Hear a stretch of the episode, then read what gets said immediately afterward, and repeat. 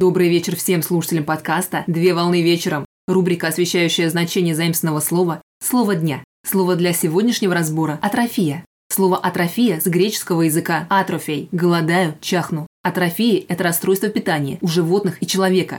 Атрофия возникает как в результате наследственных причин, так и вследствие длительного состояния бездеятельности организма при недостаточном питании или при переломах, ограничивающих движение. Пример – атрофия мышц. Атрофия подразделяется на патологическую, например, общая атрофия, как прекращение функционирования органов, и местная атрофия, которая возникает из-за скачков давления, а также существует физиологическая атрофия, наблюдается на протяжении всей жизни человека. В переносном значении атрофией называют утрату определенных чувств. На сегодня все. Доброго завершения дня. Совмещай приятное с полезным.